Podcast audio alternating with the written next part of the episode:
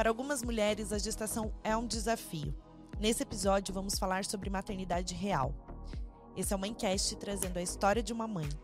Eu sou Nanda Leite, mentora de famílias. Vem comigo.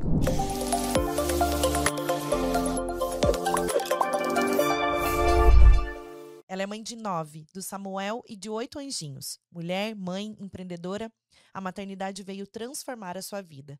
Vamos deixar registrada a sua mensagem de amor. Seja bem-vinda, Cassi Baceto. Obrigada, Nanda. Obrigada pelo convite. Estou muito feliz de estar aqui, que a gente conseguiu Sim, conciliar a nossas agendas. Ainda bem. Final de ano, nossa, todo mundo com a agenda lotada e mesmo assim a gente conseguiu trazer ainda um podcast para o ar com a tua história, né? É para a gente deixar a tua mensagem aqui para fechar o ano. Então, eu queria que você contasse a tua história, Cassi, e eu já vou abrir com a pergunta sobre as suas gestações. Foram Tá. nove gestações, é isso mesmo? Como que foi esse processo de engravidar? É, não, não foram nove gestações, mas foi um caminho bem longo.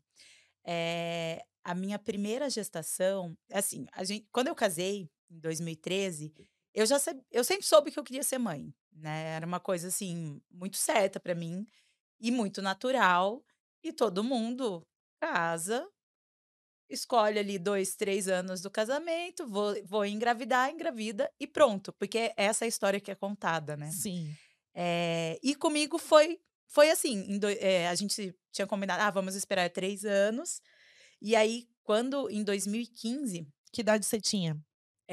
n na minha primeira gestação, 33. Eu casei com 30, e aí, né, na primeira gestação eu tinha 33 anos.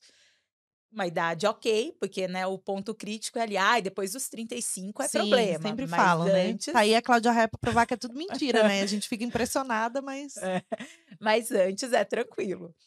E e aí então, né, já tinha conversado com meu marido e e antes eu já falava: "Ah, vou fazer ioga, porque eu quero, né, ai, quero ter parto normal e e uma gestação melhor". E aí então, eu meu marido trabalhava viajando, eu agendei os exames, fiz tudo todos os exames com o médico, tirei a pílula, eh, no final de maio, meu marido estava viajando em junho, daí ele voltou em julho, em agosto eu estava grávida. nossa, que rápido. Muito rápido, né, nossa, Sim. muito fértil. Tipo, vou engravidar. Engravidei. Eh, e aí, quando eu descobri e eu sabia que eu estava grávida desde, assim, eh eh, provavelmente na segunda semana, né, não na segunda semana, eh, menstruei 15 dias, ali, numa semana antes de atrasar a menstruação, eu sabia que eu estava grávida. Já sentiu? Eu senti meu peito estranho, um corrimento diferente, falei: "Eu tô grávida". Falei pra minha mãe, minha mãe: "Não, não é assim e tal". Eu falei: "Eu tô grávida, eu tenho certeza que eu tô grávida". E a gente foi, eh, né, a gente fez um jantar de comemoração do aniversário de casamento, né, de 3 anos, e eu já sabia que eu estava grávida, mas, né, não tinha o exame. No outro dia eu fui de manhãzinha na farmácia, fiz o exame e estava grávida.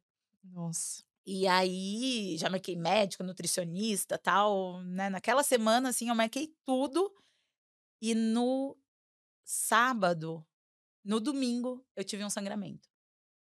E aí, a gente foi daí a médica falou assim: "Ah, vamos fazer um beta", e aí fez o beta, o beta estava muito baixo, muito baixo. E aí falou: "Vamos repetir daqui 48 horas", e não evoluiu. Ali naquele processo, eh, né, nossa, foi foi muito doloroso, principalmente porque, eh o primeiro bebê, né, acho que para todo mundo que pede um bebê, eh eh, o primeiro bebê é o bebê da sua vida. Tipo, ele não tinha 5 dias na na minha barriga, ele tinha 33 anos na minha vida, né, Sim. 30. Tipo, era o bebê que eu brincava quando eu era criança, de boneca, era todos os sonhos construídos ali, né.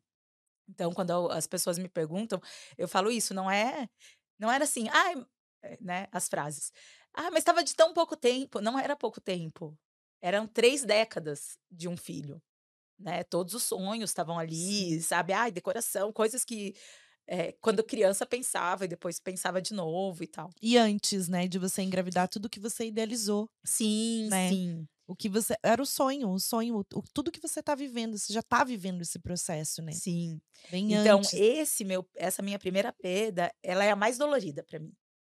ela é muito dolorida. É assim, é, tanto que sem, eu sempre me emociono quando quando eu toco no assunto, né, que é a de 2016. E na minha cabeça era uma menina e era a Catarina. Lindo. Acho lindo, Catarina. E aí, beleza. Daí depois eu fui fazer exame. Alcança alguma, um papelzinho, Fabrício, fazendo favor. Tinha alguma coisa ali no meu ovário, uma tensão. A gente acompanhou ali, ah, diminuiu, vida que segue, né? Você é nova, vida que segue. E as frases, o que, que você ouvia? Ah, eu vi coisas assim, ah, é, ah, vocês começaram a tentar agora, né? Então, pelo menos você sabe, eh, algumas coisas são reconfortantes, né? Por Sim. exemplo, pelo menos você sabe que você consegue engravidar. Isso era uma coisa reconfortante. Pensa por esse lado, né? Você sabe que tá tudo bem, você engravida. É, mas coisas do tipo, ai, Ainda bem que você perdeu agora, não tinha todo o quarto montado, né? Já pensou se você perde depois? E eu fico imaginando assim, ah, já pensou uma mãe de uma pessoa de 20 anos chegar para uma mãe de uma criança de 5 e falar assim, que perdeu a criança, falar assim, ah, ainda bem que morreu agora, né? Cinco anos só, imagina. É, se morresse com 20, toda a história que você ia ter, cinco anos é nada. Sabe, eu, eu ficava pensando assim, como que alguém pode falar isso? Sim. né? Não existe isso. Não existe tempo né? Exatamente. Não existe tempo para uma gravidez desejada. Você estava desejando aquela criança. Não era uma coisa assim, ufa, eu perdi esse bebê. Não, era, era programado, era uma coisa é, muito desejada. É, e daí, e daí, né, um longo caminho, mas ainda tudo bem. É, né? Ah, era a primeira, então assim, ah, muita gente pede, minha cunhada tinha perdido, minha mãe já tinha perdido também.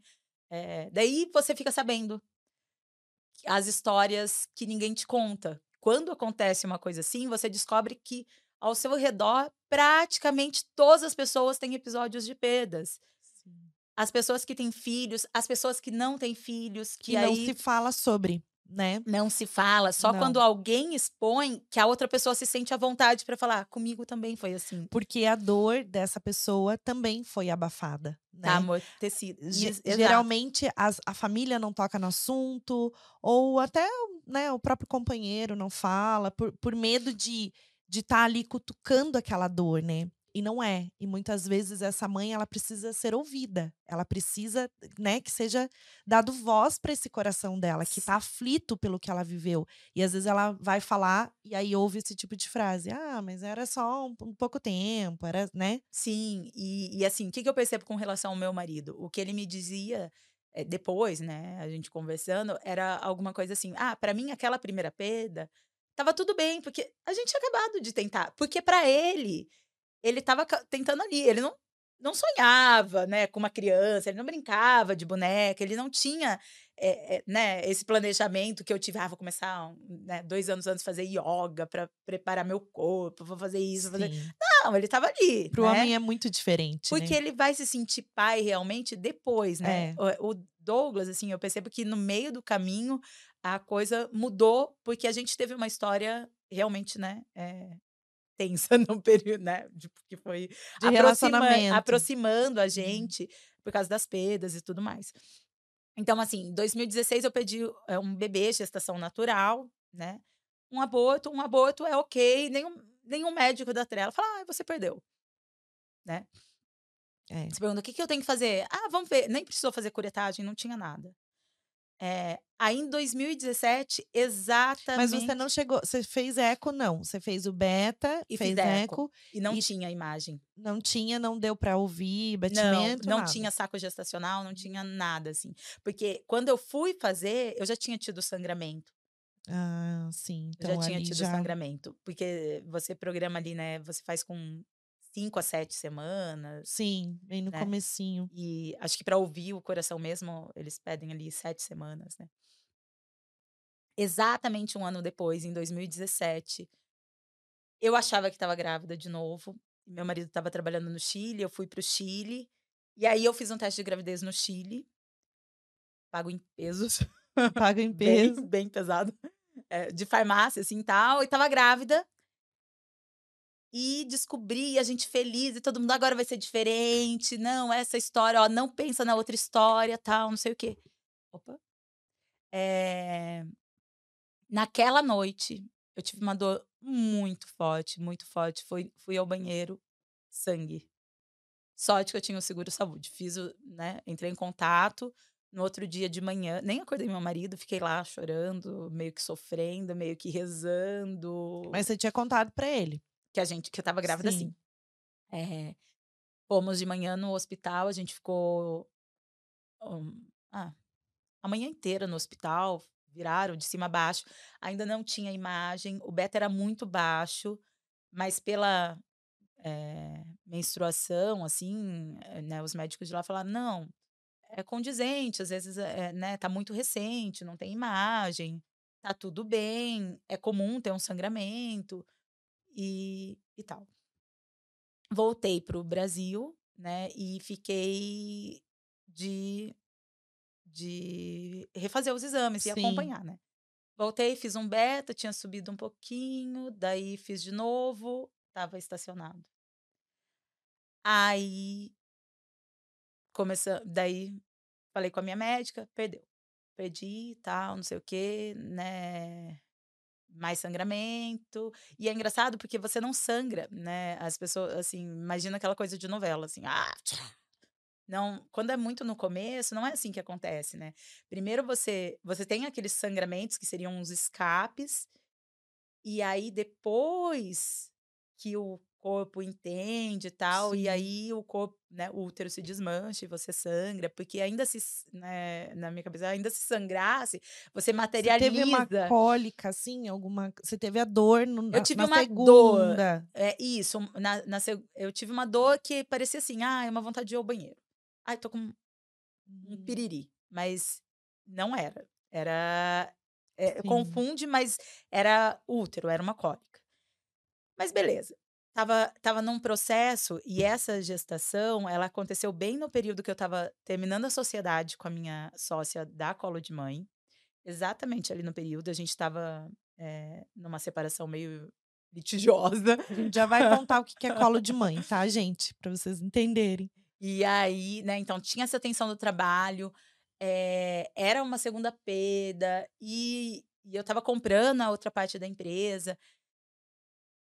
Tinha férias marcadas para o Nordeste, a gente ia para Maceió. Falei, quer saber? Doutora, marca aí a consulta. Marquei para setembro, isso era em agosto, né?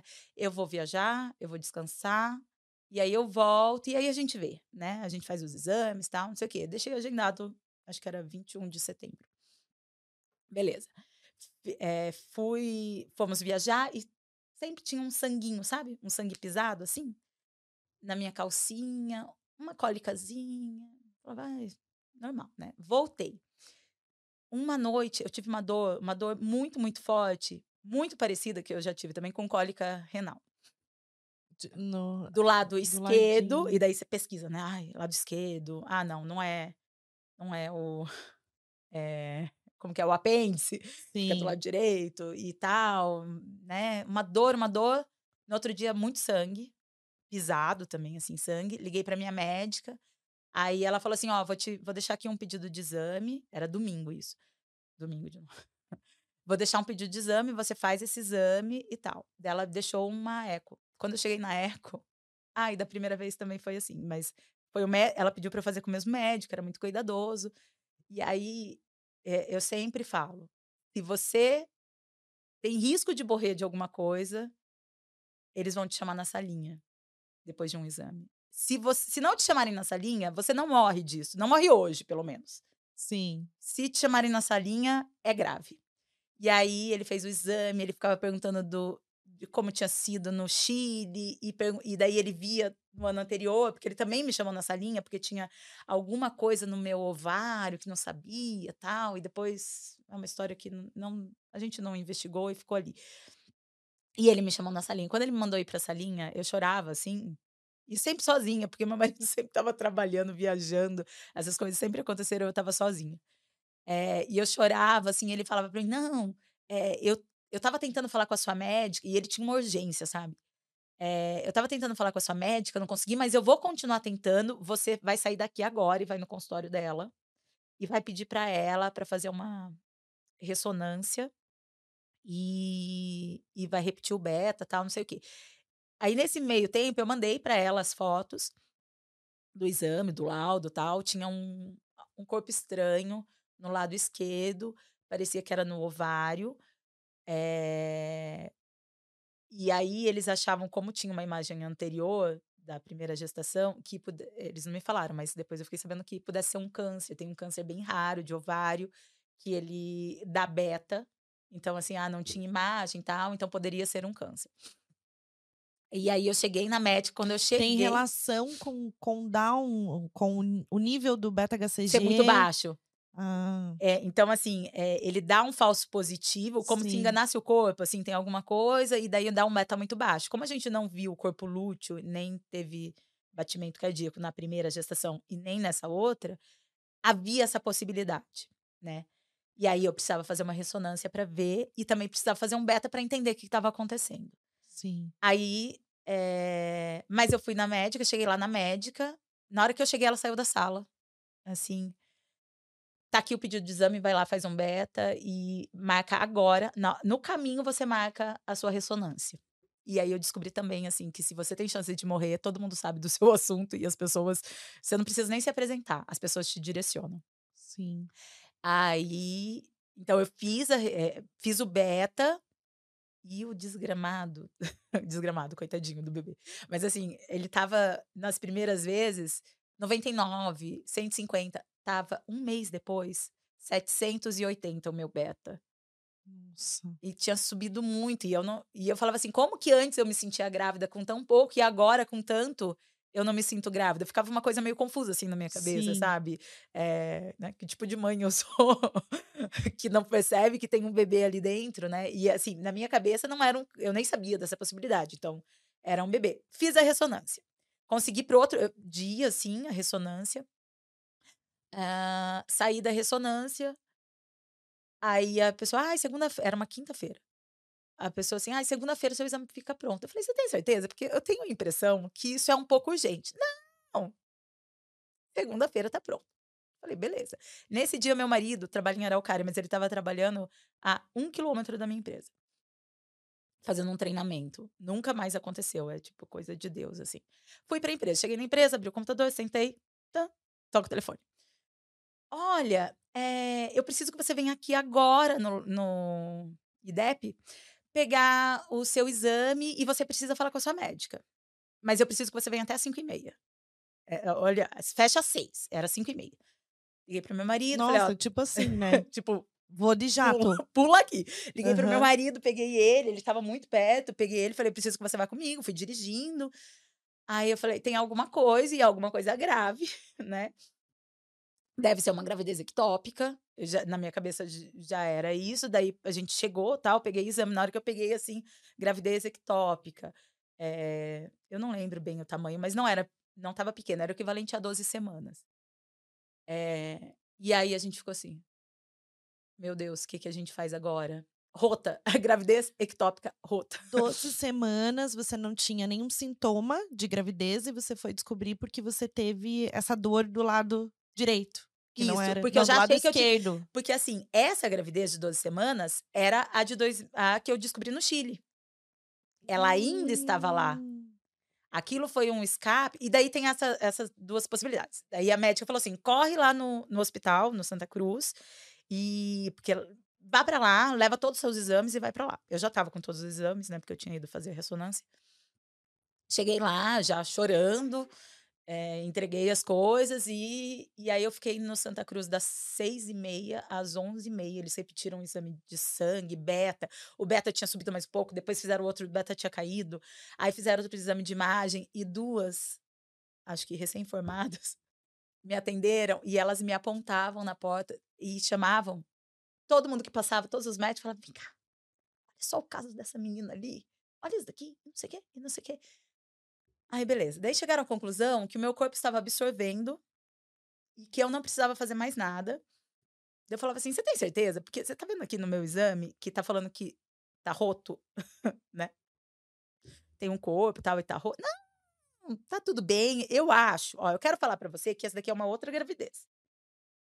Que aquela lá é uma coisa, essa aqui é outra. Mas, gente, que coisa doida Meu isso. Deus do céu, meu marido Imagina me olhava você, assim, tipo, eu olhava tá pro meu marido, meu marido olhava pra mim, e aí, é, e essa é uma coisa, assim, eu quando, né, quando o Samuel nasceu, eu escolhi uma equipe muito boa e eu fui muito bem atendida e tudo mais.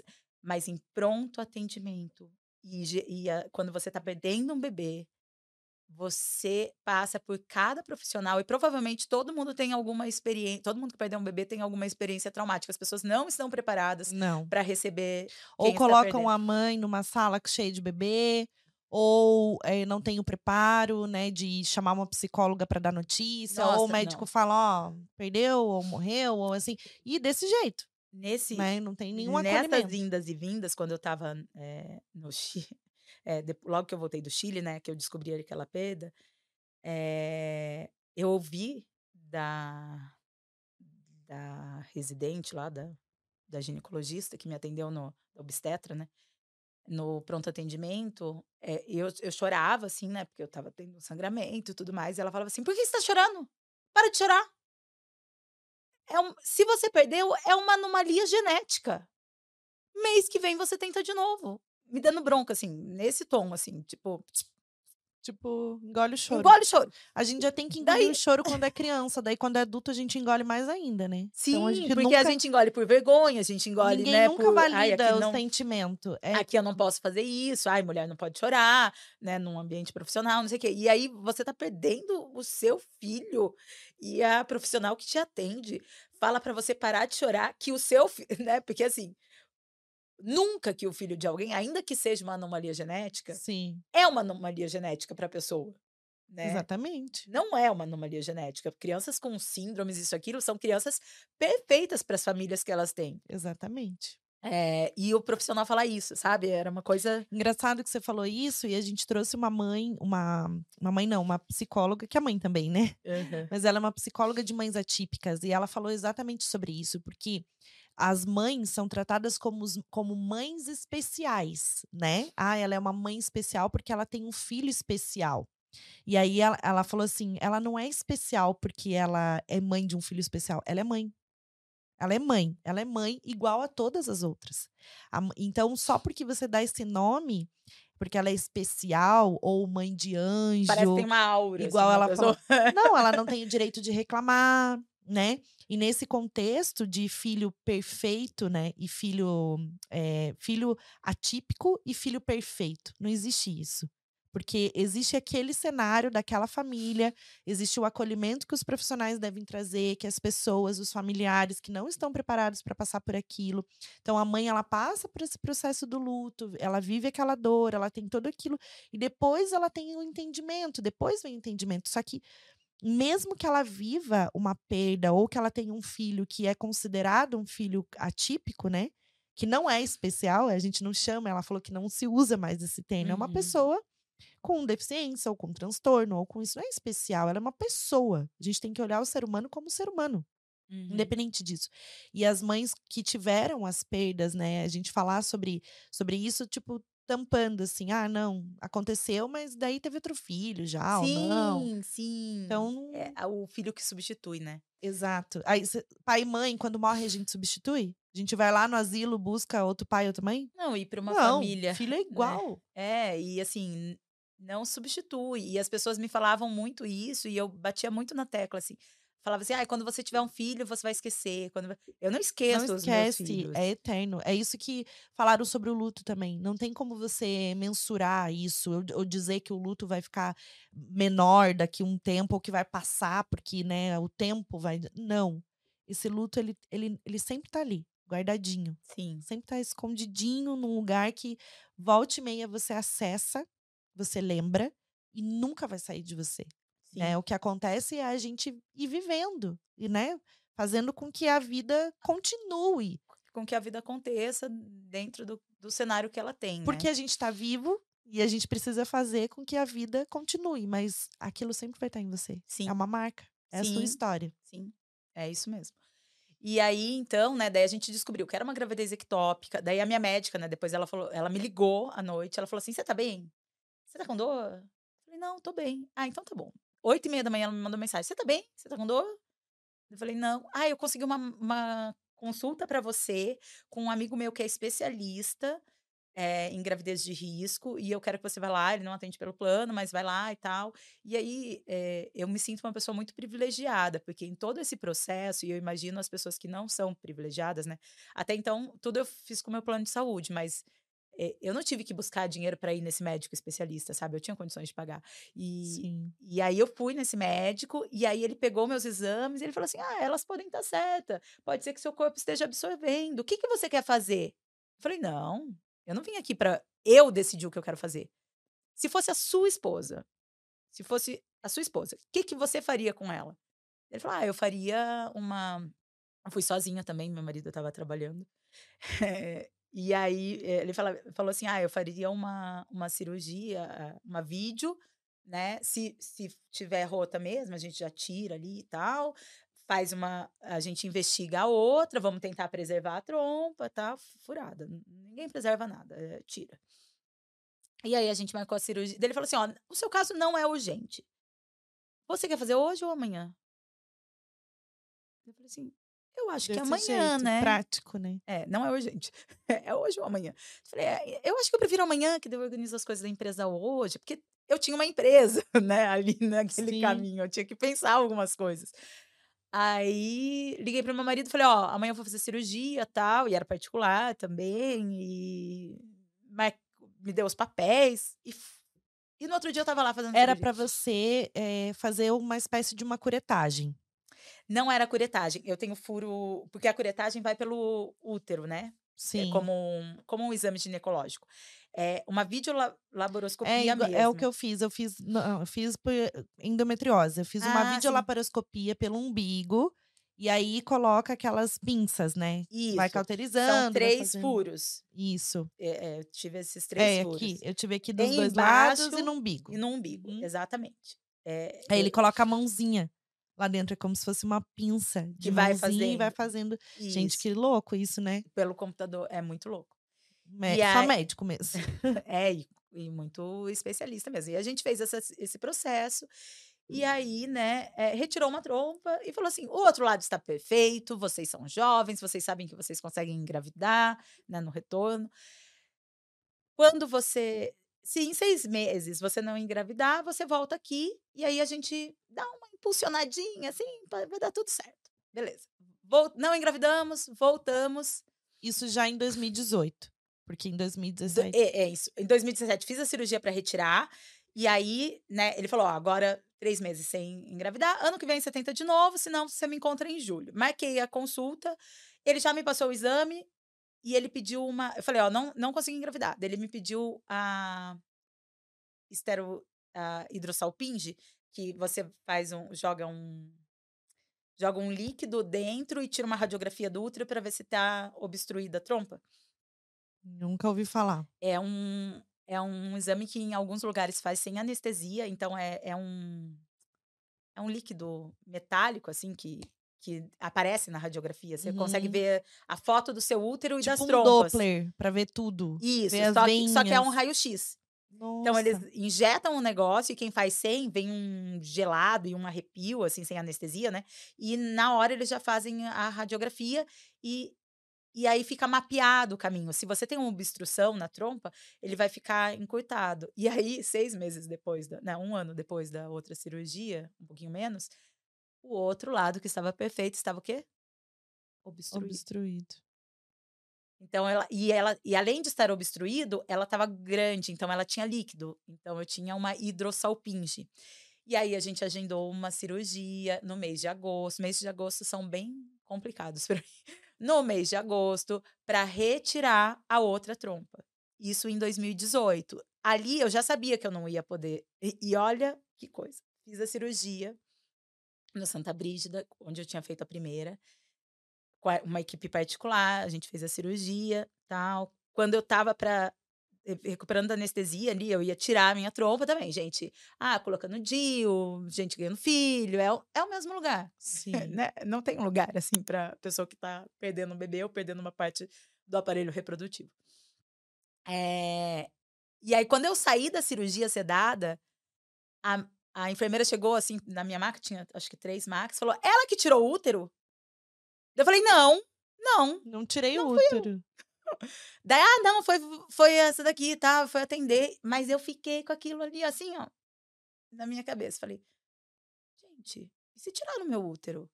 E eu não tô E- sabendo. Sim, e tipo assim, né? Confundiu a pessoa. Como que ela pergunta desse jeito? Exatamente. Não tem a ficha, não tem o nome, não tem o nome na minha Sim. maca, né? Beleza. Tô lá no, no. Ah, no outro dia vai vir. Meus pais vieram, né, pra, pra fazer companhia também. Meu marido tava no hospital comigo. Daí chegou a.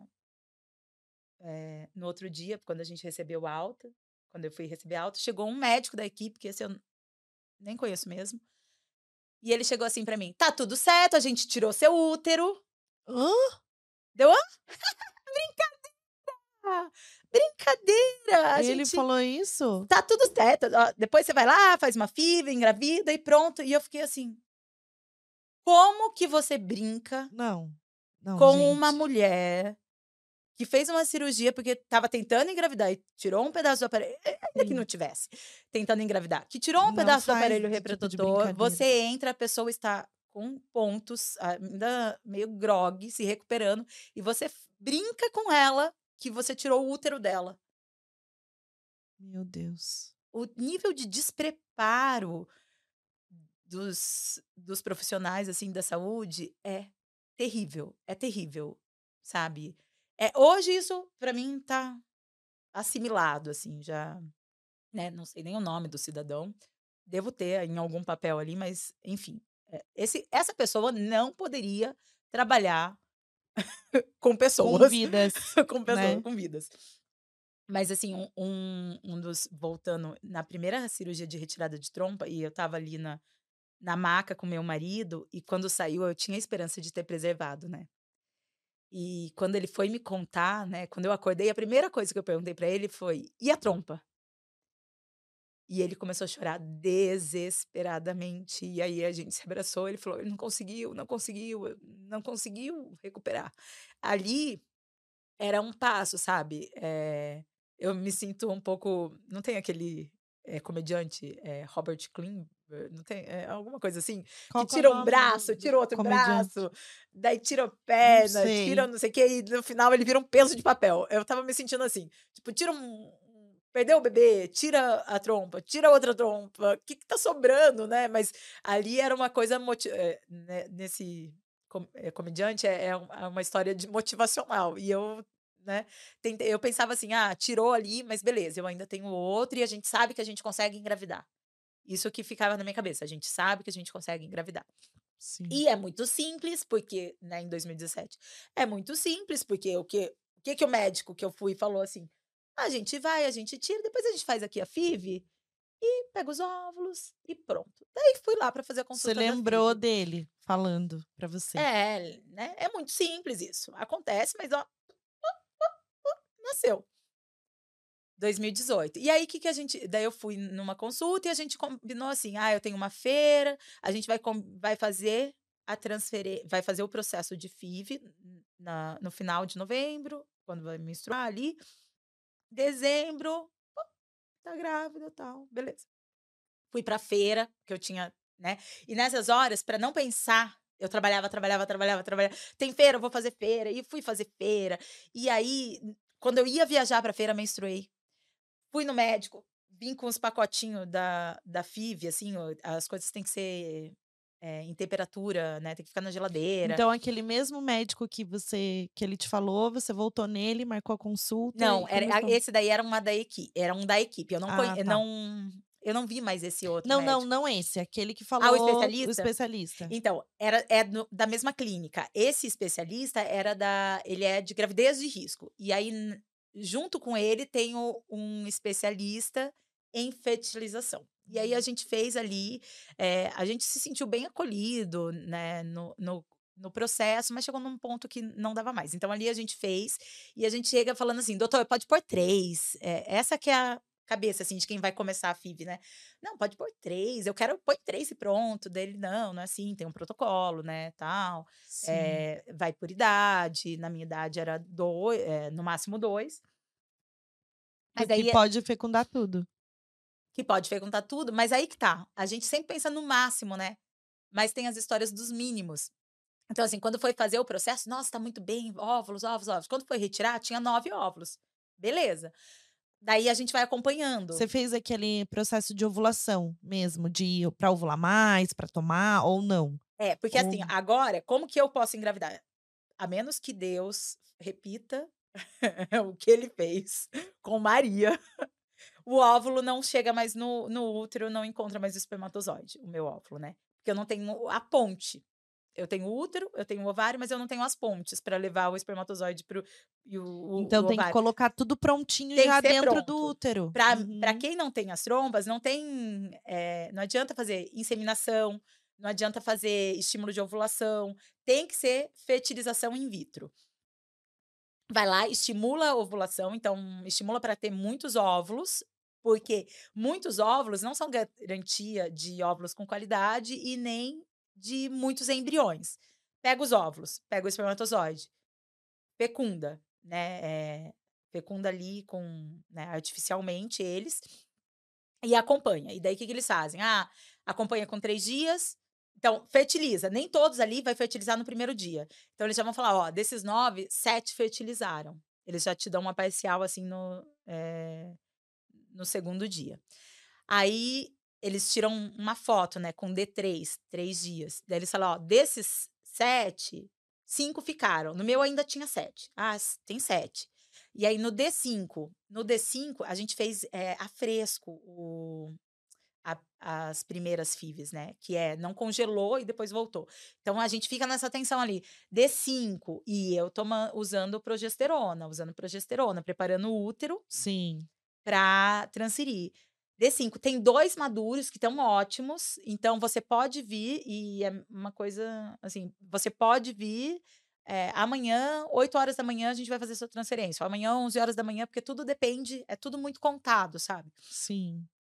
E aí tem que ir com eh, a bexiga muito cheia, eh, vai lá e tal. E aí, então, o meu, na- em dezembro, tinha dois embriões D5 muito bons e cinco em processo, né? Que ainda poderiam ficar bons até No D6. quinto dia, tinha cinco. Sim, eh, no quinto dia eu tinha eh, dois que viraram blastocistos, né? Que eles se multiplicaram e tal. E, e cinco que estavam ali, não estavam mortos, mas estava se desenvolvendo, eles estavam acompanhando para ver se eles iam chegar a blasto, mas provavelmente sim. Sim. Que E é, eu- é aquela divisão, né? ele Celular começa- fecunda e ele vai se dividindo. E vai fazendo as. as- Igual a gente vê nos videozinhos de Isso, E fecundação. aí aqui, assim, ele vai formando tipo um anelzinho, fica São como se fosse células. uma pérola. E aí, beleza.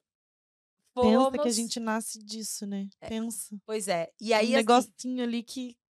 E a gente sabia, aqueles eram os nossos filhos, né? Sim. Todos aqueles bebês. E aí a gente fez a transferência e tudo certo. Daí no outro dia, tinha acabado de transferir, eu recebi um e-mail da embriologista da clínica. E essas coisas são assim, tipo, vem por e-mail. É, Ai, ai, ai, os seus cinco embriões não evoluíram. Por não- e-mail? Não, você, não dá para congelar. Por e-mail. Por e-mail. Meu Deus. Aí você fala assim, daí eu. Como Tá. assim? Aí meio que meu chão caiu. Porque eu, tipo, eu tinha tantos e agora eu não tenho nenhum. Minha mãe falava, mas você tem dois na sua barriga, você não precisa de mais.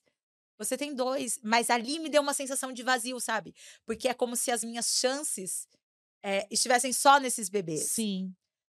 E aí, tava perto do Natal e o meu exame era dia 26 para saber se eu tava grávida ou não. Então, eu passei o Natal meio que numa tensão e eu não me sentia grávida. E eu tinha que lidar com meu marido, que tava muito empolgado, achando, tipo, nossa, tá. Ela tá super grávida. E a minha família ansiosa. E eu, eu falava assim, gente, eu não tô me sentindo grávida. Das outras vezes que foram naturais, eu me senti grávida. E agora eu não me sinto Sim. grávida. Que pode acontecer, mas, né? Porque, assim, a gente tá falando de uma gravidez, de, de estar, saber que está grávida, né? Porque esses embriões eram vidas que estavam no meu útero e eles tinham Sim. que agarrar no útero e Sim. se, se multiplicar. Então, desde o dia 5 deles, eu sabia que eles estavam no meu útero, eu sabia que eu estava grávida. Então, a minha mão, colocava a mão na barriga, eles estavam ali, todo mundo meio com o dedo, assim, tal. Beleza, fiz o exame, zerado, beta. Aí o médico falou assim: ó, suspende a medicação, ano que vem, é, tal dia você volta, acho que era no outro ano, quero conversar com você. Quantos tal. dias para você fazer o exame? Dez dias. Dez dias. Aí no dia 26 você tinha que fazer. Então, é. Então, dez dias antes. Tinha ah, e aí na véspera de transferir tinha uma imagem no meu útero. Na hora que fez assim, eu falei, Ué? Porque a gente fica craque, né? De Sim. ver assim. Tem um negocinho ali. Aí junta dois médicos, conversa, na, na véspera da primeira transferência. Não, ó, aqui tem um, uma, aparentemente uma formação polipólica, um pólipozinho, mas que não vai interferir na transferência e a gente acha que a gente tem que transferir mesmo assim. Tá bom. Daí volta lá, daí eles falam assim: então, como tinha aquela formação polipólica, a gente acha que isso pode ter interferido na fixação do embrião. Aí então, volta. Tudo. A gente vai fazer uma cirurgia para tirar esse pólipo e aí, Outra cirurgia. Muito simples, muito simples. Você vem, a gente tira, já sai e tal, não sei o quê. E assim, esse procedimento, para tirar o óvulo, é com anestesia, centro cirúrgico. Então, ali foi uma, né? Daí fiz essa para tirar o pólipo. E aí, um mês depois, você vai estar tá ótima e vamos marcar a próxima para março, a próxima FIV. Vamos mudar o protocolo. Fiz outra FIV e aí quatro embriões quatro óvulos, quatro óvulos. No processo todo, quase nada de óvulo nesse novo protocolo. E injeção na barriga, injeção na barriga, era um protocolo diferente. no outro tinha nove, nessa nova coleta tinha quatro. Quatro. Aí eu falei assim, meu Deus, quatro. Dos quatro, os quatro fertilizaram. Falei, nossa, muito bom. E aí, dois viraram blastocistos então, se você for pensar, né, do outro nove, dois viraram, esse quatro, dois viraram, 50%. Aumentou muito, né, a taxa de qualidade do, dos Sim. óvulos. Vamos transferir os embriões. Março. Então, ali, é, é assim que eu conto os bebês, sabe, as gravidezes. Uma, eu tive uma em 2016 natural, uma em 2017 natural, uma em 2018 de gêmeos, né? Que são dois bebês. Então, ali são quatro. E em março de 2019, a gente transferiu mais dois. E aí, então, são seis, né? E eu ficava pensando assim, é... não, tudo bem, a segunda, né? Vai. Na primeira não dá certo, mas na segunda dá. Muitos casos de sucesso. Na segunda vai dar certo. E aí, no dia. Dois dias antes do exame, eu tive um sangramento. Meu Deus. Aí a gente já começou a chorar, tá? O médico ainda pediu para eu usar um transgestam, mas já não era nenhum sangue pisado igual da gravidez, era tipo sangue, sangue vermelho. A menstruação veio antes e eu usando progesterona, tipo meu corpo falando assim: "Não". Aí o médico falou assim: "Olha, agora eu estou preocupado. Eu estou preocupado porque ó, a gente fez isso, isso, isso. Vamos investigar se vocês não têm alguma incompatibilidade genética, se se o seu útero tá ok, se porque tem um exame para ver se você tem muitas bactérias ou não, se a transferência está acontecendo no dia certo ou não, porque se o útero está receptivo, mais mole ou mais duro, tal. Beleza. Nessa daí, a gente teve uma crise pesada, assim, sabe? Tanto que eu marquei uma psicóloga para ir eu e meu marido, e eu ouvi dela, que é a Julia Alface, eu adoro ela, eu ouvi dela a seguinte frase: é, Vocês têm que viver o luto. Não adianta abafar. Se as pessoas. É, e, e, a, e ela me deu uma paz, assim, e para o meu marido também foi importante. Você perdeu um bebê, você perdeu outro bebê nas fertilizações, você perdeu, é natural que você sofra. Você não precisa não sofrer. Não é assim, logo passa vai passar no seu tempo. Você precisa viver esse luto. E, e aí, meio que a gente recebeu um respaldo, sabe? Então, quando uma pessoa. E aí, o que, que a gente fala quando uma pessoa pede um bebê, né? É, o, o que eu sempre falo é assim. É difícil. Eu, ente, eu imagino que você esteja sofrendo muito. Não é, se permita viver o seu luto se permita viver o seu luto. Você está sofrendo, sofra. Não tenha medo de sofrer. Agora você precisa disso. E é isso que eu falo, já aconteceu com primas minhas e tal, de perderem depois. E às vezes a pessoa perde sem saber, mas é tão Sim. dolorido quanto, né? Porque é, a pessoa, né? Só quem vive sabe. Só quem vive sabe. Não adianta. A dor da pessoa, por mais que a gente tente mensurar, Não dá pra saber. ou porque a gente fala que o sofrimento de uma pessoa é maior que o da outra, porque aquela outra é assim, assim, assado. Não. As histórias, elas, ela tem esse desfecho de, de conexão que vem para você. O que você, ali na tua história, o que você viveu, é só você que vai saber. Sim. Só você, o que ninguém mais. Então, não adianta, as pessoas não vão entender. Ninguém vai entender o que é. E só passando para saber. Sim. Então são duas coisas, né, que a gente é isso, não não tem como você eh, colocar peso na dor das pessoas, não tem uma régua, não tem, não tem, não tem como. É, é exatamente isso. Você não, ah, você não tem que sorrir, você não tem que. Não! Vai pro quarto. Deita, sofre. Sofre, porque agora você tem que sofrer. Né? Você tá sofrendo, é importante. E É é, um pro- e o importante processo, esse né? processo. Exato. Porque você tem que chorar. Tem que chorar. né? E aí, beleza. Daí a gente foi fazer o. Marquei. Ah, daqui três meses você volta, a gente vai fazer os dois exames. Aí eu cheguei, e ali, eh, eh, assim, Dos Já- quatro, né? Tava nos quatro ainda. tava no seis. É, Nos- quatro Nos quatro óvulos, que virou dois, né? que virou dois. Beleza, daí não deu, né? Sangrei e tal. eh, marcamos o exame. Quando eu já comecei a ficar meio assim, e acho que a gente tem que. eh, tem gente que pesquisa demais médico, né? Que precisa de 10 opiniões Não confia. e não confia em ninguém. E a gente confiou logo de cara. Eu tenho uma tendência assim de tipo, ah, beleza, você é um profissional, né? E era um profissional mesmo, eh, presidente da Academia Brasileira de Fertilização de Embrio, né? Então, assim, não era um qualquer que era que estava me atendendo. É um bom médico. E como diz meu marido, para 90% das pessoas funciona. Só que a gente era um caso mais difícil, né? Era um caso mais específico. E pra gente, os protocolos dele não estavam funcionando. Mas beleza. Aí fui fazer o exame. Quando eu cheguei, ele falou assim: a gente vai fazer outro estímulo de evolução junto com os exames. Deu? Ele, "É." a gente faz, a gente congela, aí a gente não sei o quê. Daí eu liguei pro marido e falei: a gente vai fazer outro. Ele, é, vamos. Deu, vamos, a gente vai fazer. Ele falou que a gente vai fazer, vai fazer. Então comecei, injeção, tal, não sei o quê, né? Quando chegou na véspera de fazer o exame, ele falou assim: então, como a gente usou o remédio para estimular, a Estimular. ovulação, não dá para fazer um dos exames, porque ele altera. Então, esse exame a gente não vai fazer agora, a gente só vai Que fazer um. loucura. E o outro a gente vai fazer a fresco. É, a fresco não, sem anestesia. Eu falei, tá bom. Então, um conseguiu fazer com anestesia e o outro não. Aí fez esse processo, daí a moça chegou, daí a- eu lembro no centro cirúrgico, chega a moça assim, ah, a gente vai fazer esse exame. Deu, não, a gente não vai fazer esse exame. Eu falei ontem como médico, a gente não vai fazer esse exame.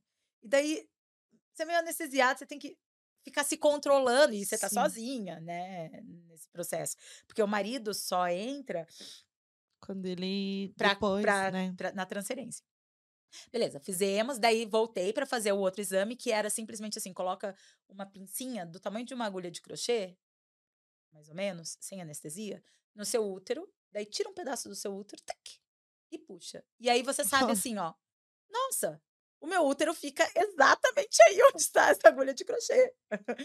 Porque você sente, Meu eu sou uma pessoa bem Deus. tolerante à dor. Eu imagino que algumas pessoas não consigam fazer aquele exame. É muito dolorido. Eu preferia ter feito com anestesia.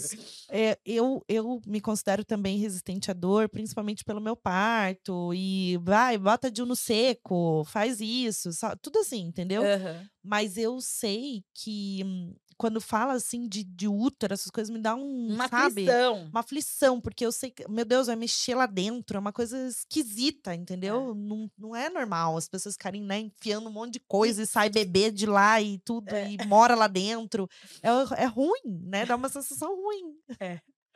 É bom, mas é ruim, né? E aí, beleza, fez. Ah, agora a gente espera. Em outubro você volta aqui. A gente tá em 2019, né? 2019. 2019, tá? Uhum. É, Em outubro, então, você vem aqui e a gente faz é, a transferência. Nesse processo todo, Era um monte de embrião, sobrou um. Um congelado. E aí eu cheguei para fazer eh, na consulta com ele em outubro, eu falei assim, doutor, a gente não, não é melhor a gente fazer outro estímulo de ovulação, juntar mais embrião e congelar? E aí sim a gente faz mais? Ele falou assim, não, você tem um, você não precisa de mais que isso, você tem um. E esse médico, ele era evangélico, sabe? E eu sou católica, mas assim, cristãos, né? Sim. E sempre que tinha muito óvulo, ele me encaminhava para psicóloga, para eu saber o que, que eu ia fazer com os óvulos. E em todos os outros momentos, ele não me encaminhou para psicóloga, sabe? Então, na véspera ali, quando eu ia fazer o exame, que ia transferir, ele queria me encaminhar para psicóloga, porque tinha muitos óvulos, depois ficou um, né? E eu falei assim, eu não quero. A enfermeira falou assim, por quê? Eu falei assim, porque a gente sabe que ter muitos óvulos não significa que eu vou ter muitos embriões. Esse não é o momento de eu ir para psicóloga. Aqui não é o momento. Eu sei o que eu vou fazer com os meus óvulos depois. Eu vou congelar, é, vou transferir, vou, né? É, é, outro assunto. Aqui é isso. Então, beleza. Daí eu cheguei lá para fazer a transferência.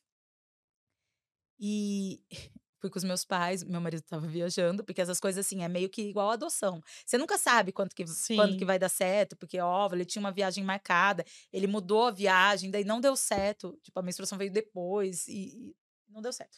Fui com os meus pais para pro procedimento e eu falei assim, tecnicamente eu não preciso do meu marido, né? Só vamos transferir e pronto. Bem, Sim, porque bem já prática. tava lá, já, já tava lá, já, já tinha coletado já... tudo, tava tudo certo. Aí, quando eu cheguei, é, é, você entra assim. Eu tinha que ir pro lado é, esquerdo, subir a escadinha tal. E eles me chamaram, abriram a porta do lado direito. E eu sabia o que tinha acontecido. Eles descongelaram o embrião. E o embrião não estava bom para ser transferido. E aí eles me encaminharam para a sala do médico. E eu tava com, né, bexiga cheia para para transferir. E aí eles abriram a porta e aí eu já comecei a chorar. Foi a primeira vez que eu chorei na frente desse médico. E aí eu cheguei para ele, ele falou assim: "Olha, o embrião não estava bom, na hora que descongelou ele não estava bom". E eu ficava pensando assim: "Não foi isso que eu falei quando eu vim na consulta, que corria o risco, né? Mas eu só pensando, porque ele é o profissional, ele fez curso nos Estados Unidos, ele Sim. que lida com um monte de pessoa. Eu sou só uma mãe querendo o meu filho. Aí ele falou, deu, daí eu, e eu sempre fui muito assim, é, eu sempre enxerguei o meu bebê lá no fundo. Então, ah, caiu aqui, tirou uma trompa, tal. Eh, pra mim é assim, ok. Quando ele falou, eu falei assim, tá bom. E o que, que a gente tem que fazer? Aí ele surtou, ele falou assim, tá bom não, tá bom não. A gente não tá conseguindo. É, seu bebê não sei o quê, é, né, não dá certo, a gente vai ter que fazer uns exames mais aprofundados, porque vamos fazer exame genético, vamos fazer isso, vamos fazer aquilo. E aí ele me encaminhou para o departamento financeiro para me falarem os custos das coisas e não para a sala da psicóloga. Nossa. Aí eu conversei, chorei bastante, tal, voltei, é, devolvi uns remédios que eu tinha ali e tal. E aí fui para casa com a certeza que eu não ia voltar lá, né? Contei pro meu marido, meu marido ficou bem abalado também, mas a gente meio que já tava. Sabe quando você tá inseguro? Sim. A gente já sabia que não ia dar, tinha alguma coisa. E esse é meu sétimo bebê, que esse é o único que não morou em mim. Mas é, ele foi congelado, então é, eu rezei por ele todos, por todo o tempo que ele estava lá, porque eu só tinha ele. Sim. Eu só tinha ele. Ele era a minha esperança de julho a, a outubro.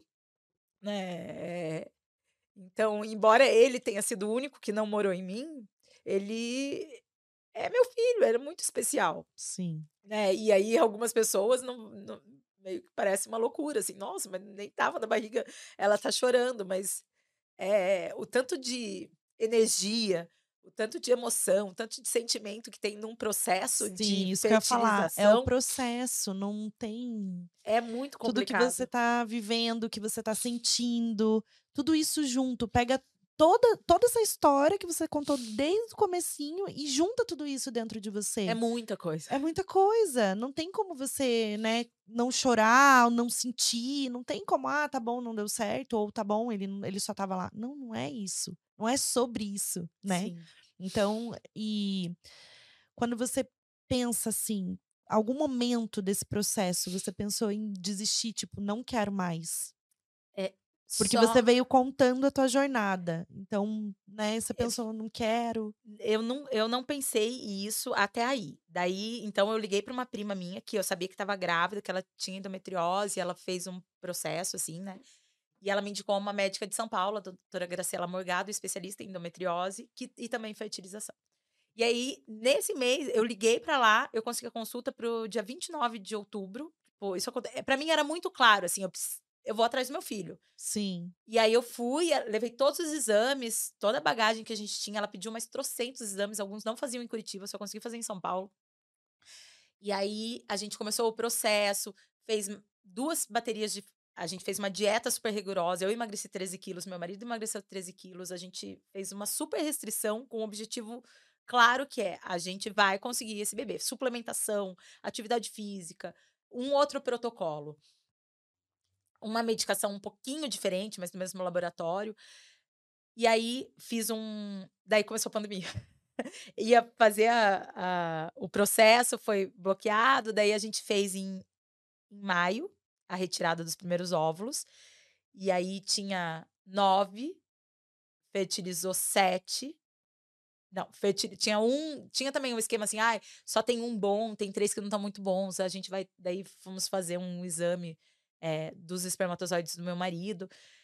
E aí, milagrosamente, tipo, ai, tem um, tem dois. Ela ligou pra gente no, um dia antes. Daí a gente falou assim: nossa, ela ligou um dia antes, eu não atendi. Morreram. Né? A gente chorou, chorou, chorou. Daqui a pouco ela conseguiu ligar de novo. Ela falou assim: vocês não acreditam? Sete, tem sete, tem sete fertilizados, tal, e não sei o quê. Eles, por algum motivo, na hora que viram, não tinha, e agora tem sete. E aí tinha sete. Só que ela falou assim: a gente vai fazer mais um. E aí a gente fez mais um procedimento, e nesse outro procedimento, quando saiu, tinha cinco óvulos. E aí eu saí meio chorando, assim, eu falei, eu não quero mais, eu não aguento mais. Pra mim chega, pra mim chega. Eu não, eu não aguento mais. Até porque eu já tinha sete, né? Sim. É assim, é, é muita coisa pra mim ficar sem cirurgia, sem cirurgia. cirurgia. Sim, era E aí, muito desses- desgastante. Desses né? cinco ficaram. É, quatro foram fertilizados, ficaram dois. Então eu tinha nove. E aí eu comecei um. é, daí a gente marcou. Ela queria fazer transferência em agosto. Eu falei, em agosto eu não faço. Em agosto eu não faço. Agosto não é um mês pra gente falar de fertilidade comigo. Vamos esperar então setembro. E em agosto eu comecei a fazer terapia. Porque eu falei, eu não quero levar essa carga para esse bebê. Essa carga de todas essas perdas. Então eu fiz uma terapia assim bem intensiva. eh, daí, né, durante todo o processo, tal. A gente fez a transferência no dia 3 de outubro. E aí eu tive um beta gigantesco, maravilhoso, que a gente achava que era gêmeos e poderia ser mesmo. Sim, pela quantidade de óvulos que tinha. E, e aí depois eh, esse beta triplicou e a gente foi fazer o exame e teve um sangramento e não ouviu o coração e não sei o Nossa. quê. Mas daí deu tudo certo, Samuel tá aí. A gestação toda a gente passou sem saber. E daí o que que acontecia? Eu falei, eu não quero saber o sexo, eu não vou definir nome, isso não importa. Porque não importa. Eu já tive quantas meninas e quantos meninos e já sonhei quantas decorações de quarto e já comprei tantas coisas, sabe? Sim. É, agora não é isso que importa. Eu só quero meu bebê. E a gente seguiu assim, a gente descobriu na sala de parto o sexo e definiu no Nossa, quarto que o nome dele. E que foi o nome assim que apareceu e é o Samuel. Que e é bem longa a minha trajetória. Eu falei pra você, é, é, é bem longa. Não, gente, sério. E assim, mas nesse momento, olha, olha o que, que você falou, né? Quando a gente olha pra isso, pra tua história, e vê que você, naquele momento, não desistiu, mas que a hora que você falou assim: ah, não quero mais saber, ai, que seja isso, aconteceu. Sim. Né? No momento que você meio que desvencilhou sua energia, o que, que você tava presa àquilo, né? Que você não. Você precisou passar por esse processo, precisou, né, entender tudo o que estava acontecendo viver o seu luto, igual a, a primeira psicóloga que te atendeu lá, e depois agora nesse processo de terapia que você foi buscar para não levar a isso. Então, olha quanta coisa, né? Nossa, Quanta muito. energia, quantas coisas você teve que viver e aprender ali para agora você ter esse entendimento de Sim. olhar para aquilo e falar, nossa, realmente, eu não desisti, mas naquele momento eu, né, é o, é o, é o caminho. Sim. E a gente pensa assim, meu Deus, e o Samuel lindo, maravilhoso. E aí, aí você veio, a ser mãe e a maternidade transformou sua vida. Mais ainda, né? Mais ainda. É, é um caos, né?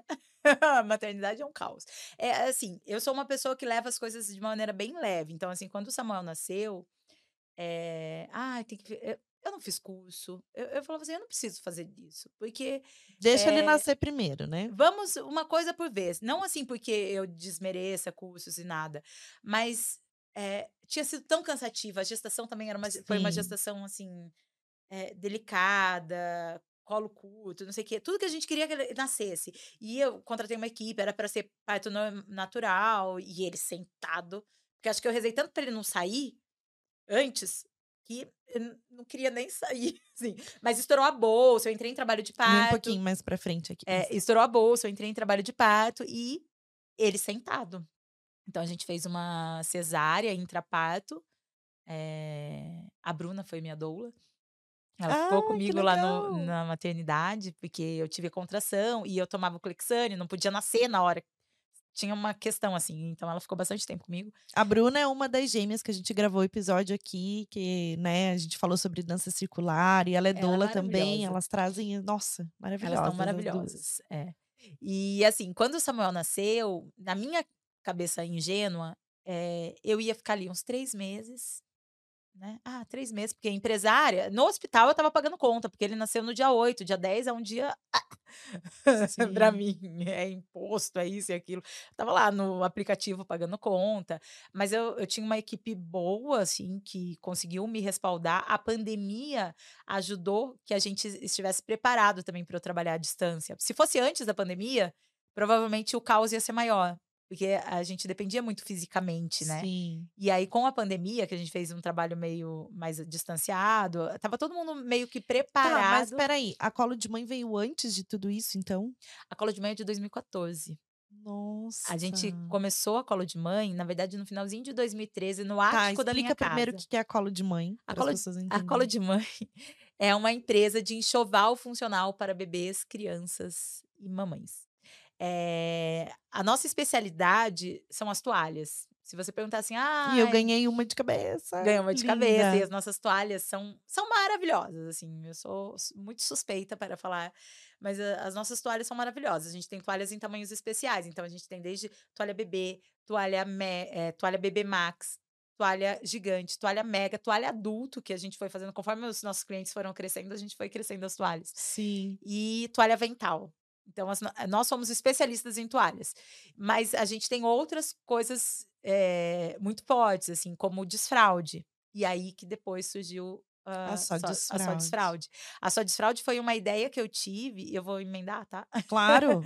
é, foi uma ideia que eu tive durante o tratamento, quando eu estava em São Paulo, porque eu, a, a, gente faz, fez o tratamento em São Paulo, né? E no, por causa da pandemia, a gente ficou na casa do meu irmão, que mora em São Paulo.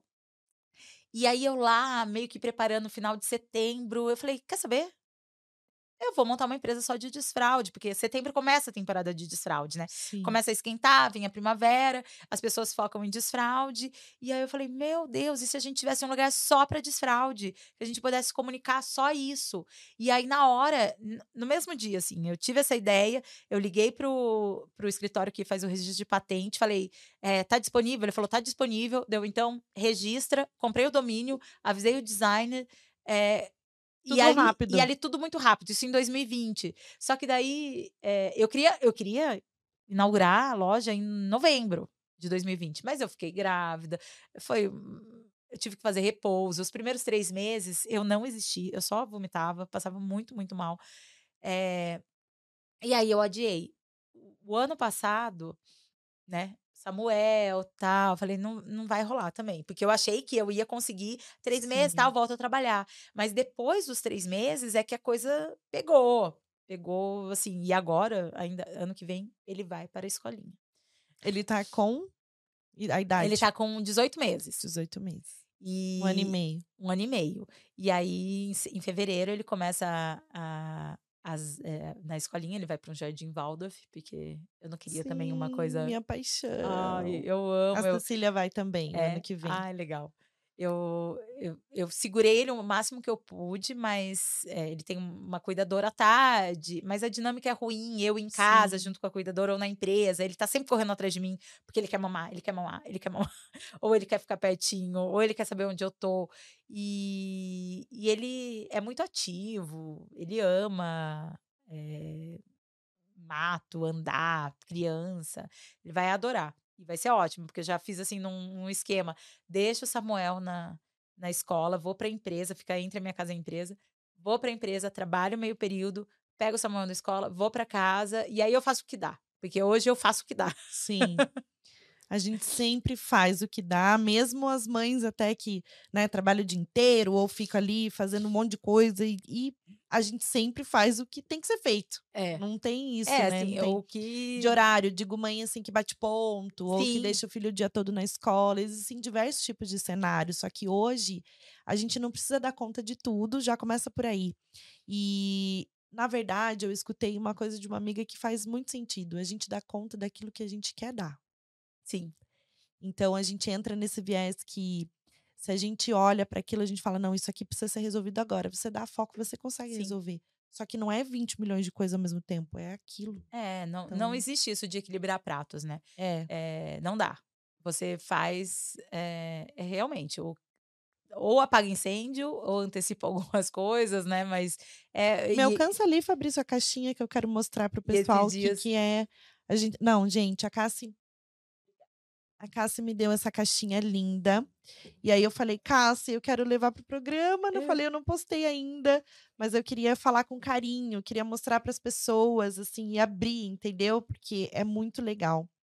Explica para mim, o que, que, são esses kits? As pessoas têm acesso a isso aqui ou isso aqui você preparou para um? Esse kit nesse formato, ele é só para para influencers, para pessoas Ai, formadoras nossa, de opinião e algumas. De mãe. Mas esse kitzinho vai para todas as caixinhas. Não, gente, tem o chazinho, que é o show estresse aqui. Que aí, para quem tá vivendo o processo do desfraude, Isso. então, pro cuidador. O chocolate, show de ansiedade. Meu Deus, ó. E aí, uma mensagem. Eu já tinha visto aqui, mas eu tô como se fosse abrindo, né, pela primeira vez.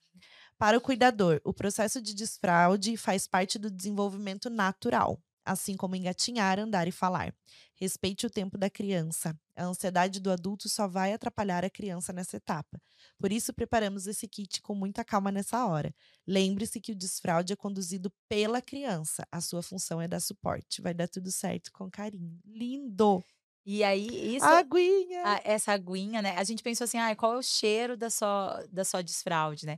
Eu queria que fosse algo realmente que passasse isso do né? Até no desenvolvimento, né? Quando Sim. a gente desenvolveu a logo, eu chamei um, o designer ah, é? que fez a logo. logo. Eu chamei o designer que fez a logo da Colo de Mãe, lá em 2014.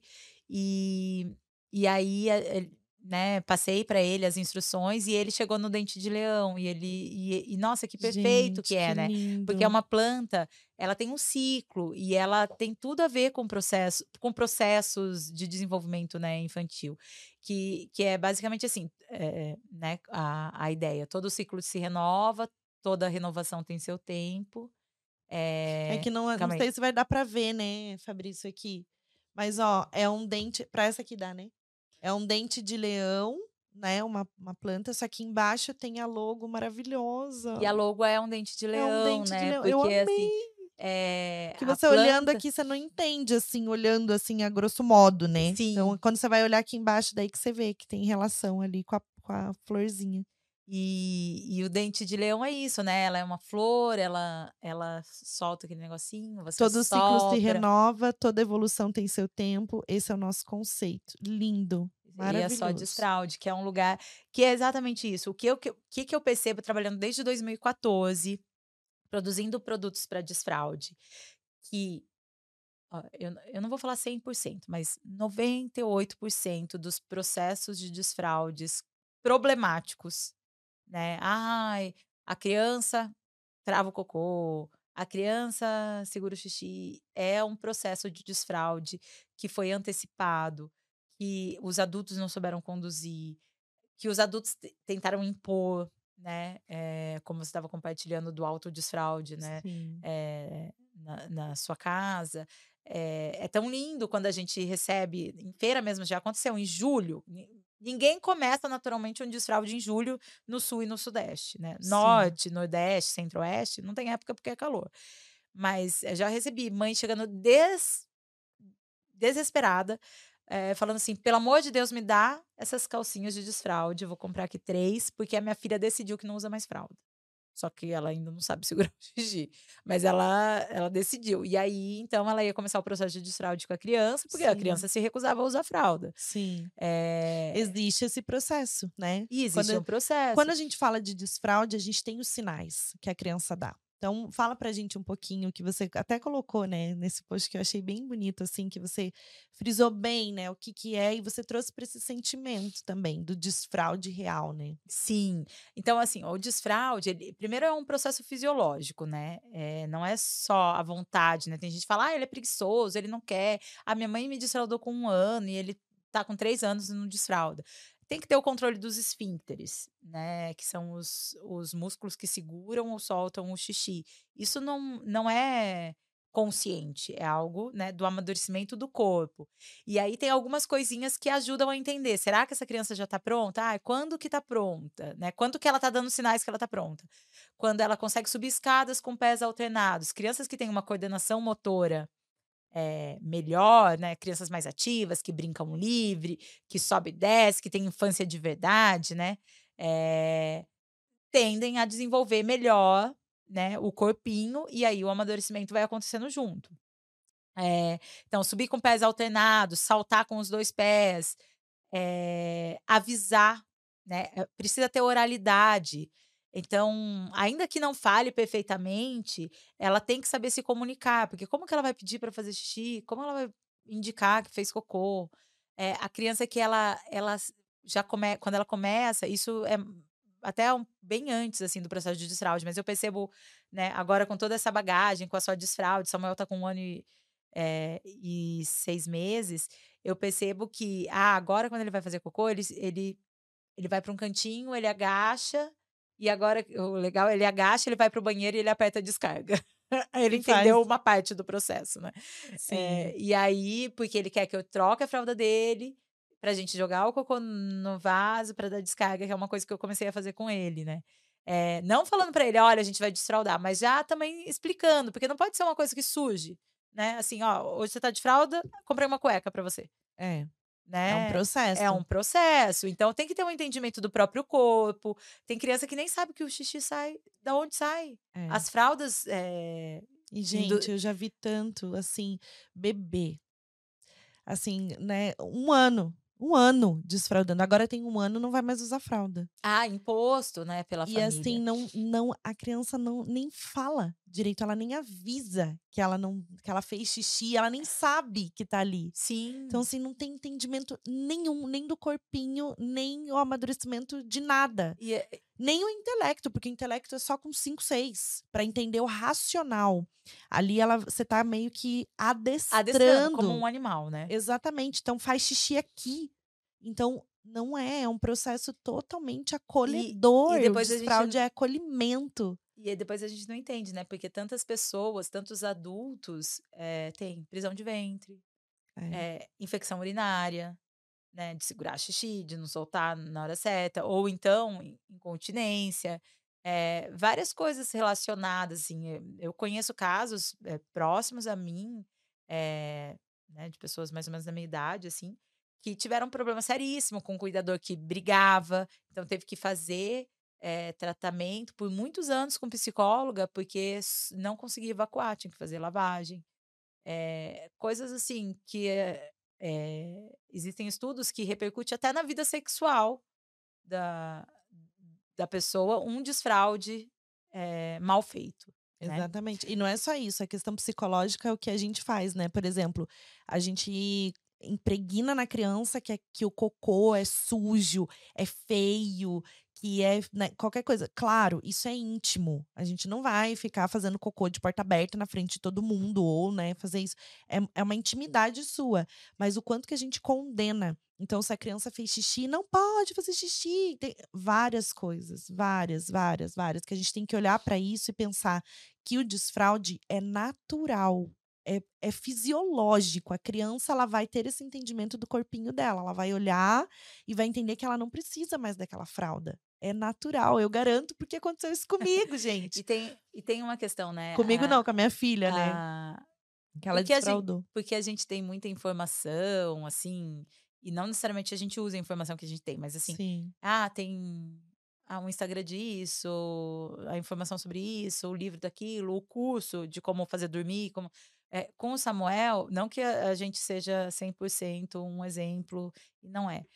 É, mas assim, eu não uso tabela com ele, eu não anoto nada, eu, eu observo, porque a gente esquece de olhar para a criança, né? Sim. Então, eu nunca coloquei essa é a rotina, tal, mas eu observo ele. Então, eu olho para ele, o Samuel está com sono, então vamos conduzir. E geralmente ele tem sono no mesmo horário, Sim. né? Porque é uma coisa natural. Ele acorda mais ou menos no mesmo horário, e o sono dele é entre seis e meia, sete e meia, ele tá com sono. Você traz a, a- você traz a vida para a rotina. O que as pessoas confundem é que a rotina tem que ser uma marcação de relógio automática. Cinco minutos, meu filho tem que estar dormindo. Lá vai você levar seu filho para dormir. E a criança não. não quer, às vezes. A condução é o ritmo. Isso que você está falando de ser natural, porque ele está com sono, é o ritmo. É você ter essa observação para isso. Então você vai dar vida para a rotina. É você vai isso. ter, né? Porque tem que ter um acontecimento dos fatos Sim. na sua casa, até pelo, pelo horário da refeição. Você não vai tomar café da manhã eh, meio-dia, por exemplo, né? Sim. Com uma criança que precisa comer uma fruta de manhã, alguma coisa nesse sentido. Sim. Mas você vai trazer o ritmo. Então, o ritmo é a vida. É, é, é- e é isso. E as pessoas ficam muito rígidas, Não é né? Então, assim, parece assim. Ai, fez dois anos, tem que desfraudar. Porque tem isso, É. né? Antes era com um, agora é dois. Só que a gente percebe o quê? A maior parte das crianças que tem um desfraude natural, tranquilo, elas têm entre três e quatro anos. É. E olha lá, porque há muitas crianças ainda têm o desfraude noturno. Ah, não. Que é, precisa. o Isso é noturno, outra. o noturno é caixinha. considerado, é, assim, sem, sem maiores problemas, é, cinco anos por aí. É. sem, sem questão alguma, assim, para ser investigada, né? É, mas o diurno é bem assim, tanto que o que, que eu percebo na colo de mãe de, de venda de produto, e aí reflete muito na idade, né? Os itens, os desfraudes que eu mais vendo são G e GG, que são de 13 a 20 quilos, né? Então, é, já tá assim, a gente está falando de crianças que têm mais de dois anos, Dois com anos e certeza. Deve estar entre dois anos e meio e 20 quilos. A gente está falando de criança quatro, quatro cinco. anos, cinco anos, exatamente. É, né? Muito esporadicamente é porque uma criança é gordinha. E aí também no processo de desfraude a gente tem. eh, Você já pensou em muitos- levar, eh, fazer algum projeto em escola? Porque eu penso assim, ó, o que que acontece? Nem que seja, né, apresentar os produtos, fazer um- alguma coisa para a escola mesmo. Porque assim, gente, pelo amor de Deus, as escolas elas dão Sim. estrelinhas. Eu já vi gente fazendo chá de desfraude, parabéns porque você tá usando uma cuequinha. Por favor, a gente não tem que dar estrelinha para criança porque ela fez Sim. xixi, não é recompensa. Sim. O desfraude é natural. A gente tem que falar sobre isso. Tem, tem gente que gosta muito de eh, premiação, né? E a, ge- a gente tem algumas coisas na só desfraude, tipo adesivo de estrela, tal, eh, painel, mas a gente sempre diz o seguinte: é, para que, que uma criança ganha um prêmio? Para coisas que ela tem controle. Então, por exemplo, ah, você abaixou a sua calça, e aí tá, né? Como Sim. que a criança vai fazer um desfraude se ela não sabe nem subir e descer a calça? É. Como ela vai fazer um desfraude se a mãe coloca um macacão de Um body. um body? Que não sabe nem conseguir abrir, nem abrir o botãozinho. precisa de roupa adequada para fazer desfraude. E a roupa adequada é a roupa mais fácil de baixar e subir, Sim. né? É... Mas, assim, que que é- Autonomia pra sentar no vaso ou sozinha. precisa de um. Ah, o que, que vai ter? Ah, uma- um redutor, vai usar um pinico, vai ter um banquinho, vai ter aquela escada com um assento. A criança precisa de um respaldo, né? E aí, é, que- como que eu posso. Ah, mas meu filho adora ganhar prêmio. Como que eu posso premiar? Lavou a mão, depois. Não a criança só. E daí também é assim, ah, mas eu, eu tirei a fralda e ele não pediu. Mas, gente, ele fazia xixi até ontem, até hoje, na fralda. Sim. E aí, agora, do nada, ele vai falar assim: Mamãe, eu quero fazer xixi. Você É. me leva ao banheiro? Não. É a condução. Os pais têm que estar por perto para dar esse respaldo. Ah, vamos ao banheiro, E né? o que, que vem antes? Não é o desfraudar ou tirar a fralda. O que, que vem antes? Eu mostro pro meu filho como que é, por exemplo, né? Então, meninos que fazem xixi em pé, e aí vai com o pai, ou se não tiver o pai, a mãe vai ter que mostrar de qualquer. que- O cuidador, quem tiver próximo da criança. Vai ter que mostrar as formas, né? Então, como que senta? Olha, vamos com a mamãe no banheiro. Eu se... Olha como que a mamãe faz, escuta. Shhh, tô sentada. Agora eu vou fazer cocô, leva a criança junto. Mostra pra criança, dá tchau pro cocô. Ali que vai, olha, tá vendo? Primeiro tem um processo do que é o banheiro. Sim. Não é só pra tomar Sim, banho. porque, tem- porque assim, por uma questão de segurança, a gente tende a deixar o banheiro fechado, né? É. Mas a gente sabe que criança ainda no banheiro com adulto, né? Não, não seremos Sim. hipócritas. Então, por que não falar sobre vaso sanitário e coisas e tal? Sim. Uma coisa que eu faço com o Samuel que eu acho bem legal e já antecipa é jogar o. Tiramos a fralda, vamos jogar o cocô.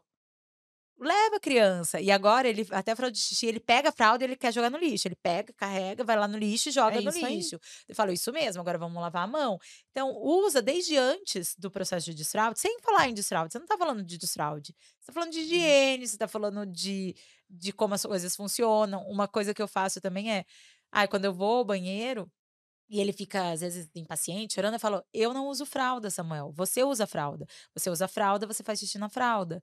Eu preciso do vaso sanitário para fazer xixi. Sim. A né? gente acha que a criança não entende. e eu falo isso para entendem. ele. E aí, e aí, depois, às vezes, ele vem, ele quer dar descarga, porque né, ele sabe que. É, que- o que que acontece? A gente subestima, né, a criança. Sim. As crianças são muito inteligentes. E aí a gente subestima na hora de passar informação, mas a gente cobra delas coisas que não são de responsabilidade delas, porque não Hum. estão na capacidade mesmo de serem cobradas, né? E olha, seu filho que vai para uma escola Waldorf, eu que tenho, acredito muito na base antroposófica, a gente tem que olhar, né? Porque a base da escola Waldorf é a antroposofia. Então, eles olham a individualidade total da criança. Se a criança ela nem está preparada para receber o intelecto, é tudo por observação. Então, isso que você trouxe de olhar para essa, essa conexão mesmo de pai e mãe, porque a escola é uma extensão da casa, a conexão, a, a conexão tem que vir antes, tem que vir dentro de casa, essa segurança tem que estar neles em casa. Aí depois vem a adaptação para fora. Primeiro in- internaliza, depois externaliza.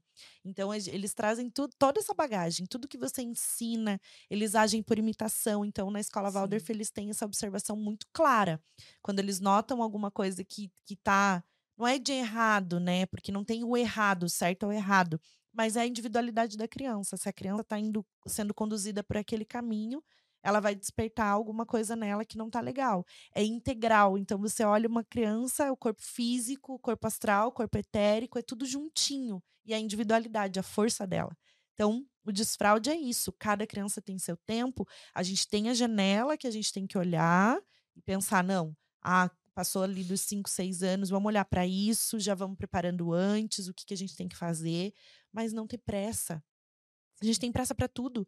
Tem, tem pressa para desmamar um bebê, tem pressa para para introdução alimentar, para enfiar água ela abaixo comida. Pra quê? Se é tão mais fácil dar o peito pra criança. Gente do céu, é o caos. Eu introduzi com sete tudo. meses a, a alimentação do Samuel, porque gente. Ótimo, porque tem pediatra ele- que coloca com quatro. É, imagina, né? Ele, precisa, ele não sentava sozinho, ele não sentava sozinho. A era final, era bem essa época, né? Porque ele fez os meses em dezembro, a gente ia viajar. Eu falei, eu não vou fazer introdução alimentar na casa dos outros. É, né? Eu quero que a gente esteja no nosso paz. ambiente, com o cadeirão dele, no lugar dele. É, não vai. Conversei com a médica, ela falou: não, tranquilo, faça quando vocês voltarem. A gente voltou das férias, pegamos Covid. Eu só introduzi depois. Então, Então. no final, de, ele tinha sete meses e meio quando começou com a introdução alimentar. E daí, eu- depois que eu comecei, eu falei, meu Deus, por que, que as pessoas querem fazer antes? Isso daqui é o caos, porque era tão mais fácil. Só é, é tudo, é a amamentação, é a introdução, é o desfraude, é o andar, é o falar. As pessoas É. têm pressa, as pessoas colocam o bebê sentado que não senta. Sim, e o andar. Entendeu? Então- Sim, e o andar também. Ah, ele começou a andar com um pouquinho mais de um ano. Falava, ai, mas tem que segurar na mãozinha. Eu falei, gente, pra que, que eu vou fazer isso? Essa criança já, já me deixa louca. Só engatinhando, subindo nas coisas. Agora eu vou, vou antecipar o negócio pra ele andar e cair de cara. As pessoas colocam no andador para andar mais rápido. É tudo rápido. É, não, deixa, deixa, a ele. em tá- paz. E por passa favor. tão rápido, né? Meu É, Deus do céu, ele tá com. muito. Imagina, olha só, essa, essa trajetória tão longa para ter um, o nosso bebê e, né, ele já já é uma vidinha, já é uma pessoa cheia de vontades, que anda para lá e para cá. A gente foi num aniversário, ele queria, não queria tomar na garrafinha dele água, ele queria no copinho de plástico igual as outras crianças. Sim, tá certo. Ele olha E e ele vê e ele quer, é, É. isso. Então, e depois quando vem a fase da apropriação do eu, é, é muito lindo de olhar para o desenvolvimento infantil com os olhos de quem quer ver, os olhos que a gente precisa enxergar, ter mais essa observação. Porque senão tudo passa despercebido, vira uma pressa doidada e a gente não olha para a infância e faz passou, não gente- volta nunca mais. Eu e o meu marido, a gente fala assim, meu marido fala bastante. Eu não quero que, que passe rápido, não quero, não quero pensar assim, ai, é, já pensou quando ele tiver? Não, eu não quero, eu quero degustar. É. Eu quero degustar ele bebezinho, cada etapa dele. É tão lindo, né? Lindo. Lindo demais. Ai, Cássia, eu amei. Se deixar, a gente vai falar mais de desfraude o tempo todo. Mas, ó, pensa nisso, hein? Vamos levar para as escolas esse Sim. projeto da desfraude, nem que você vá palestrar para os pais. Pede para a escola fazer uma escola de pais. Na minha época era escola de pais. Olha que bonito esse nome, que de- deveria ser até hoje, mas para outro sentido. Não para aquela escola, né? Mas tudo bem. As coisas mudam, a informação vem. Graças a Deus que a gente tem esse olhar hoje para as crianças, né?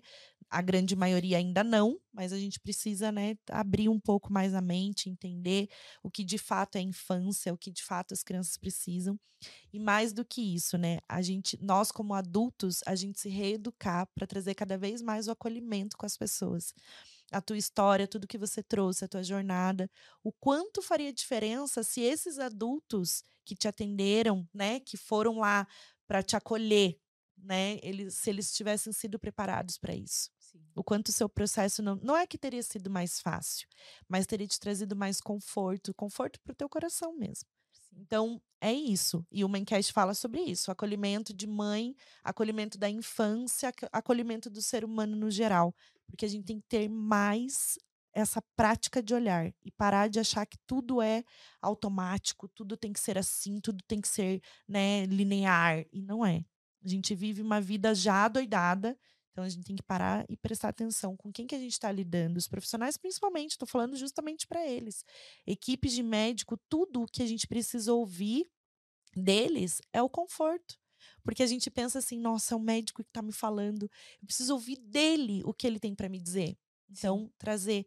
E eu, nossa, tem várias pessoas que fazem trabalhos paliativos, de pessoas que estão, né? é, até tem uma que fala, a Ana, esqueci o sobrenome dela agora, é maravilhosa, mas ela fala que a morte é um dia que vale a pena viver. Porque ela, ela traz o cuidado paliativo com os pacientes para que eles vivam a morte como um dia bom. Porque eles já estão no leito de morte. Então, eles precisam viver um dia bom. Uhum. Então, olha esse trabalho. Se todo mundo pensasse, né? E desde o começo da vida, quando você recebe a notícia de que né, você não tem mais aquela gestação. Então, é tudo. É para a vida, é para a morte, é para a infância, é para o ser humano. O olhar como um todo. É lindo. Obrigada. Ai, eu que obrigada, agradeço, Nanda. Muito Obrigada. feliz de vir aqui. Sim, a gente tem que falar mais, né? Sim. Gente, já abrindo aqui, abrindo não, encerrando, abrindo, tô abrindo o programa de novo, né? É, mas a Cássia, a gente vai deixar aqui o arroba dela, colo de mãe, só desfraude, mas o teu arroba pessoal também, para quem Cássia quiser é, seguir você e saber toda a tua história também de, de trajetória, de tudo que você faz no teu dia a dia, porque deve ser uma loucura, Ah, cuidar de sim. tudo e ser empresária E ainda. levar o mascotinho junto. É, sempre tem Samuel no, no meu. tem um pouco de empresa, tem Samuel. Tudo. E a maternidade é isso. Ela vem para transformar mães empreendedoras que levam o seu maternar, né, e a sua vida, além de tudo que já tem que fazer. Então, é isso. É transformação de todo dia, né? Beijo, fiquem com Deus. Eu amei. Segue a Cássia aqui e entra na colo de mãe, porque tem muitos Entra produtos maravilhosos. Um beijo. Fiquem com Deus. Obrigada, Cássia. Obrigada.